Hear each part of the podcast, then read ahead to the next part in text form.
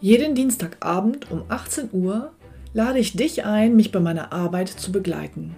Oft hat dann einer der Teilnehmer die Möglichkeit, live mit mir sein persönliches Finanzprofil in dieser Show an dem Abend zu erstellen. Und am Ende bekommt er von mir dann einen ganz konkreten Vorschlag für seine persönliche Finanzstrategie. Und wenn er das möchte, kann er das dann mit mir umsetzen. Weitere Informationen und den Link dazu findest du auf meiner Homepage utegrebethiel.de.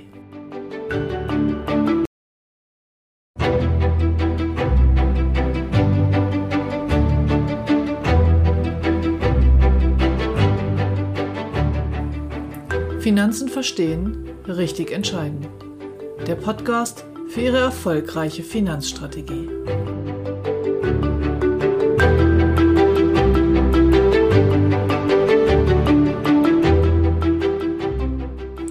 Herzlich willkommen zur Weihnachtsfolge 2019.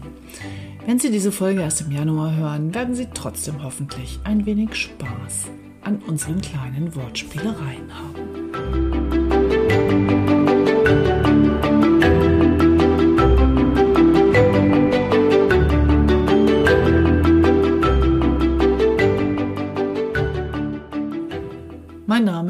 Ist Ute Grebethiel und ich helfe finanziell erfolgreichen Menschen, fundierte finanzielle Entscheidungen zu treffen, damit sie heute und morgen gut leben und all ihre wirtschaftlichen Ziele erreichen können, ohne sich täglich mit dem Kapitalmarkt oder Versicherungsbedingungen auseinandersetzen zu müssen.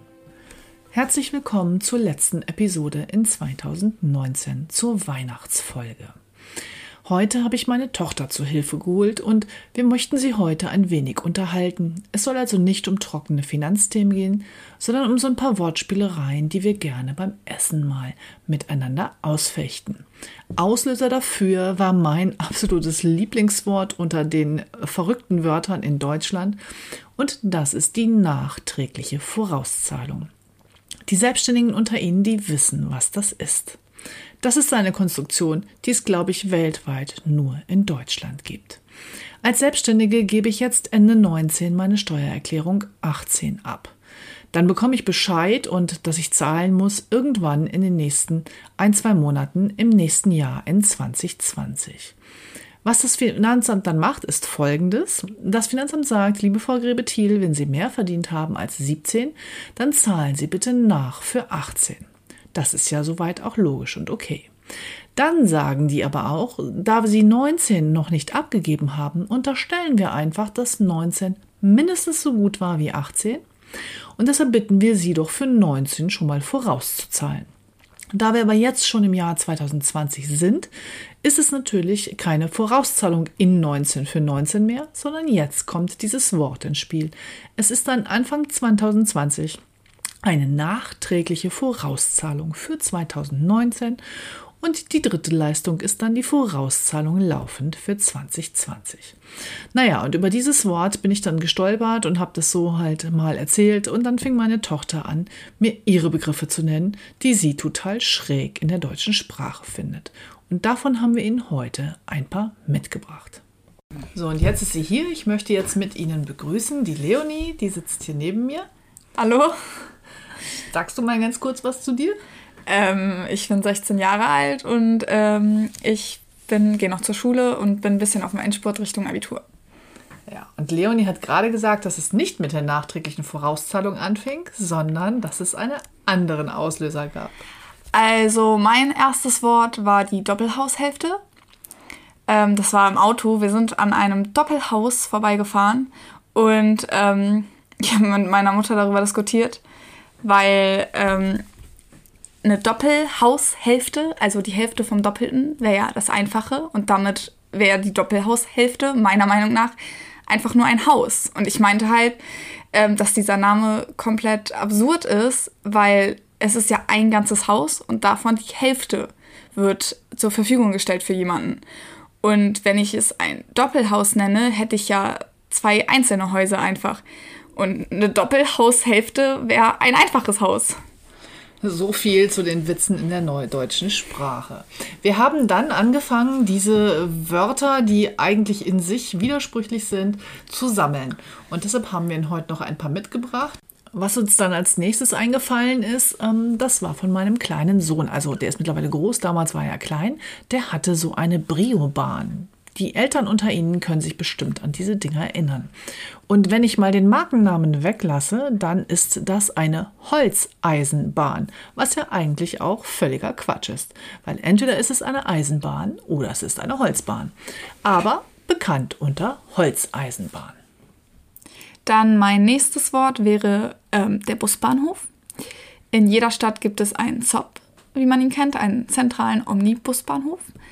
Und ähm, Busbahnhof ist ja auch ein Widerspruch an sich. Also es kann natürlich sein, dass bei diesem Hof sowohl Busse als auch Bahnen abfahren. Aber unter Busbahnhof verstehen wir natürlich auch ähm, nur einen Abfahrtspunkt für Busse. Aber dann wäre es ja nur ein Bushof und nicht ein Busbahnhof. Und ähm, deswegen macht auch dieses Wort eher weniger Sinn. Ergänzend zum äh, Busbahnhof haben wir noch den Flughafen, der genau genommen auch keinen Sinn macht. In Wikipedia ist der Hafen definiert als eine Anlegestelle in Küsten- oder Meeresnähe. Hm, mit dem Flugzeug lande ich nicht ganz so gerne im Wasser, von daher ist der Flughafen eigentlich auch witzig. Ich als Schülerin habe auch in meiner Umgebung ein sehr lustiges Wort gefunden. Das wäre der Wahlpflichtunterricht.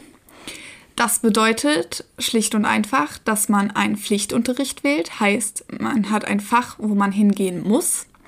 Dieses kann man aber auswählen, heißt, es stehen verschiedene zur Verfügung. Da sich aber das Wort Wahl und eine Pflicht widersprechen, ist auch dies vielleicht etwas unglücklich gewählt. Und dann ist uns irgendwann der Gefrierbrand noch untergekommen. Der ist ja eigentlich auch ganz witzig.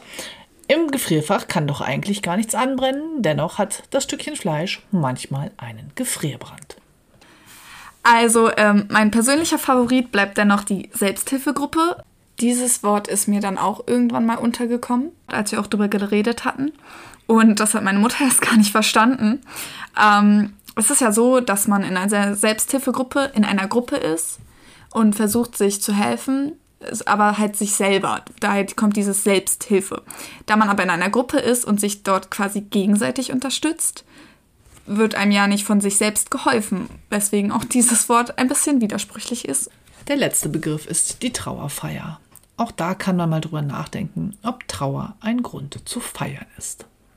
Sag mal, Leonie, ähm, gibt es eigentlich einen Fachbegriff dafür, für so Wörter, die in sich widersprüchlich sind? Bestimmt, aber ich habe absolut keine Ahnung. Oh, das haben wir jetzt nicht gegoogelt. Ich weiß das wirklich nicht. Aber jetzt habe ich mal eine Bitte an Sie, liebe Zuhörer. Vielleicht gibt es ja jemand unter Ihnen, der weiß, wie man das nennt. Und der könnte mir das gerne mal per E-Mail schreiben. Ich verlinke meine Kontaktdaten wie immer in den Shownotes und würde mich freuen, wenn jemand von Ihnen uns da weiterhelfen könnte. Vielen Dank bis hierher. Vielen Dank, Leonie. Danke, dass ich mitmachen durfte. Ja. Vielleicht nicht zum letzten Mal. Oh, ja, gerne. Ähm, heute ist die letzte Folge, heute ist die Weihnachtsfolge. Ähm, am 27. habe ich ja gesagt, mache ich einmal Pause und dann starte ich neu im Januar mit den nächsten finanziellen Themen. Wie immer wünsche ich Ihnen eine wunderbare Woche und diesmal sogar zwei wunderbare Wochen. Haben Sie glückliche Weihnachten und einen super Rutsch ins neue Jahr. Ihre Ute Grebetier.